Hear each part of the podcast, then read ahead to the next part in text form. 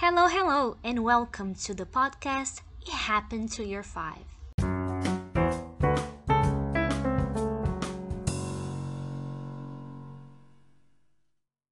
In today's episode, Oli teaches that some things are hard but worth it. In her memoir, The First Time I Said Hi to Someone in School. Enjoy! The first time I said hi to someone in school.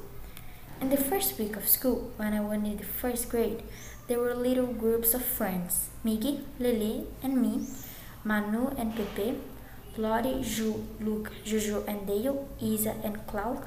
Mateus was alone, and Pe- Pedro was alone. Maybe I forgot someone, but okay. These people later became my friends, but at the first, I was very nervous because I'm very shy, so I don't like to meet new people. I mean, I like it, but it's difficult for me. Miggy and Lily stayed playing and talking with me in the middle of the room. Mateus played with some Lego near the balcony. I remember that Lottie and the rest chit chatted or did nothing in class.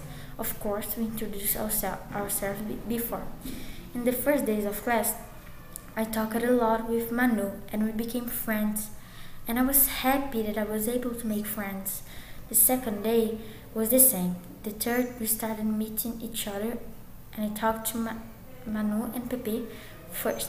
And then I became friends with Manu, with Manu and we started play to, playing together. I was making new friends and I understood that it's worth to, to make friends even if you don't like or you are shy.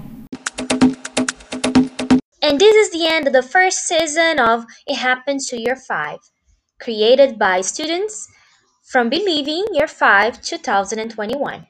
I hope you've enjoyed. It was a very lovely time together.